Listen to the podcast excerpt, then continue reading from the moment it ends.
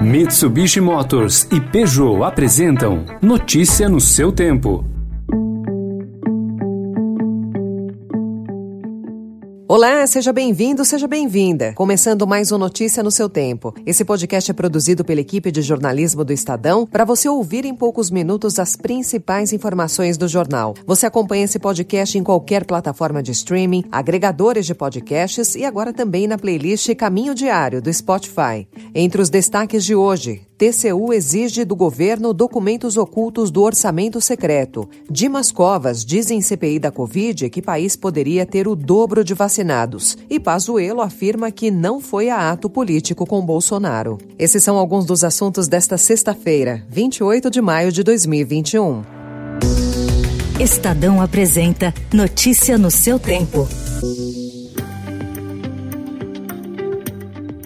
O diretor do Instituto Butantan, Dimas Covas, disse ontem na CPI da Covid que o governo Jair Bolsonaro negou uma oferta de vacinas que poderia ter ampliado em 111% o total de doses da Coronavac entregues até maio ao Programa Nacional de Imunizações. Segundo o médico, a proposta feita ao Ministério da Saúde em 7 de outubro de 2020 estabelecia a entrega de 100 milhões de doses até o fim desse mês. A oferta de outubro não foi a primeira, segundo Covas. Ele disse ter enviado um ofício ao Ministério Ministério da Saúde em 30 de julho do ano passado sobre a importância de parceria. E aí, em julho também, quando houve essa, essa primeira iniciativa, nós fizemos a primeira oferta de vacinas ao Ministério da Saúde. Tá? Então, eu mandei um ofício no dia 30 de julho de 2020, onde, entre os considerandos, ressaltando a importância de tomar essa iniciativa no momento que ainda não se tinha vacina.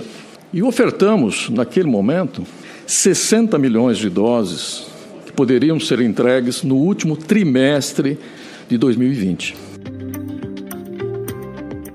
Com 8,25% dos moradores da cidade de São Paulo vacinados com as duas doses contra a Covid até o início dessa semana, a Prefeitura decidiu ontem passar a exigir comprovante de residência, restringindo a aplicação a moradores da cidade. Um levantamento feito pelo Estadão, com base nos dados do Ministério da Saúde, mostra que 17% do total de doses aplicadas em São Paulo atenderam pessoas de fora da cidade. Dois homens, incluindo um médico regularmente registrado no estado do Rio de Janeiro, foram presos ontem na zona norte do Rio, acusados de vender por 20 reais atestados médicos com informações falsas para comprovar alguma comorbidade e permitir que o comprador fure a fila da vacina. A Polícia Civil apreendeu atestados já preenchidos. A pandemia tem dominado os países do Cone Sul, onde nem a política liberal do Uruguai, nem os lockdowns obrigatórios da Argentina impediram elevadas taxas de mortalidade por Covid-19. Esses países vivem o pior momento da crise sanitária. Depois de ocupar as manchetes internacionais por sua gestão exemplar da pandemia, o governo uruguaio passou a liderar o ranking de mortes por 100 mil habitantes nos últimos 14 dias, com 22. Atrás estão Paraguai, com 19 mortos, e Argentina, com 15. Colômbia, Brasil e Peru continuam na lista. Para você ter uma referência, os Estados Unidos registram dois mortos e meio por cada 100 mil habitantes. Notícia no seu tempo. Fala, galera! Eu ia perder esse passeio de moto de jeito nenhum. Abraço, galera!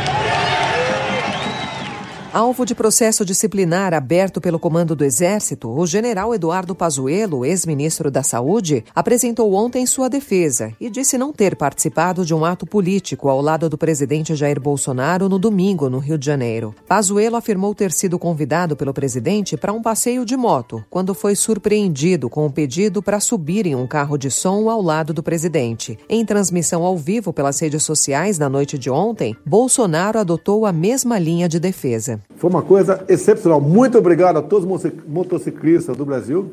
É um encontro que não teve nenhum viés político, até porque eu não estou filiado a partido político nenhum ainda.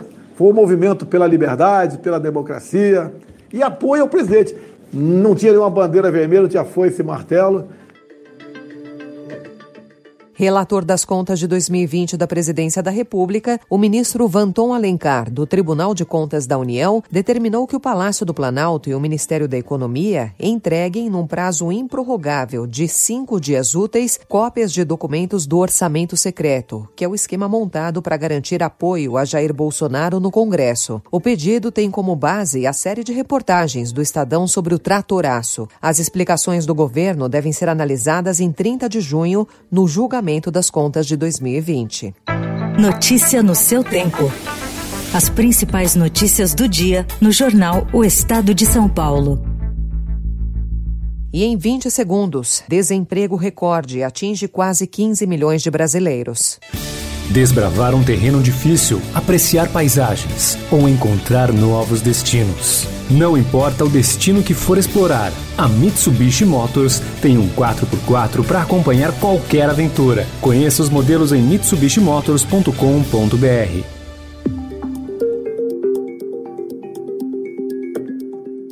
Apesar dos sinais de recuperação da atividade econômica no primeiro trimestre, a taxa de desemprego no período subiu para 14,7%, ante 13,9% no fechamento de 2020, levando o total de desempregados no país a 14 milhões 815 mil. Tanto o índice quanto o contingente de desocupados são os maiores de todos os trimestres da série histórica da Pesquisa Nacional por Amostra de Domicílios Contínua do IBGE, iniciada em 2012.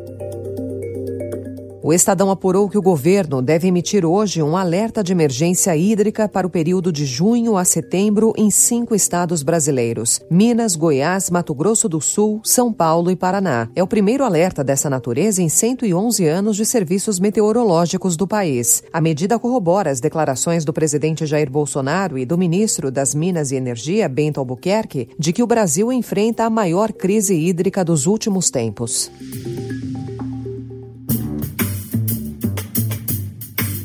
E para encerrar, notícias do futebol. O Campeonato Brasileiro terá em sua terceira temporada, com árbitro de vídeo, uma novidade: atuação centralizada com todas as cabines de VAR sendo operadas no Rio de Janeiro. A mudança, inspirada na Copa da Rússia e na NBA, permitirá que os operadores do sistema tenham um feedback mais rápido da comissão de arbitragem e vai facilitar o treinamento da ferramenta. A mudança para o VAR centralizado, porém, não será vista nesse fim de semana, quando começa o Brasileirão. Segundo o presidente da comissão, Comissão de Arbitragem da CBF, Leonardo Gaciba, a partir do segundo turno a operação estará 100%. Ponto final no Notícia no seu tempo, com apresentação e roteiro de Alessandra Romano, produção e finalização de Felipe Caldo. O editor de núcleo de áudio é Emanuel Bonfim. Próxima edição às 4 horas da tarde. Obrigada pela sua companhia e até já. Você ouviu Notícia no seu tempo. Notícia no seu tempo. Oferecimento: Mitsubishi Motors e Peugeot.